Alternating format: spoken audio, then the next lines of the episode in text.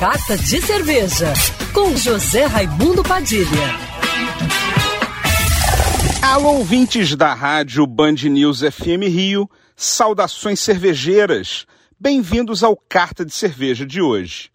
Começou essa semana e vai até o dia 25 de julho o festival Gosto da Amazônia RJ, com a participação de chefes estrelados, estabelecimentos tradicionais e botecos descolados, reunindo ao todo 77 casas do Rio de Janeiro, Niterói e Nova Iguaçu, onde o público vai poder experimentar as mais diversas receitas preparadas com pirarucu selvagem de manejo a ideia é divulgar e incentivar o consumo do maior peixe de escamas de água doce do mundo, cada vez mais valorizado na gastronomia, além de gerar renda para as comunidades ribeirinhas e indígenas que contribuem para a conservação de mais de 11 milhões de hectares da Amazônia.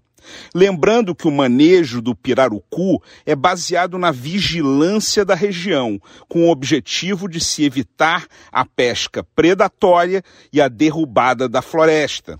Entre os participantes estão bares e restaurantes com uma boa carta de cerveja artesanal para harmonizar, como Noi, Cervejaria Tio Rui, Armazém São Jorge, Churrascaria Palace, Aconchego Carioca, Ceviche da Fabi, Liga dos Botecos, Bruteco, só para citar alguns que incluíram o peixe no menu e mostraram toda a versatilidade do pirarucu selvagem de manejo sustentável, tanto em pratos sofisticados quanto em pratos de boteco.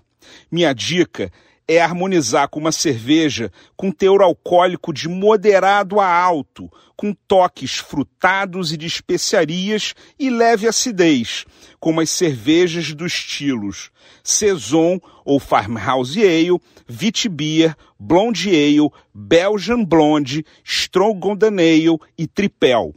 Saudações cervejeiras e amazonenses. E para me seguir no Instagram, você já sabe, arroba Padilha Sommelier. Quer ouvir essa coluna novamente? É só procurar nas plataformas de streaming de áudio. Conheça mais dos podcasts da Band News FM Rio.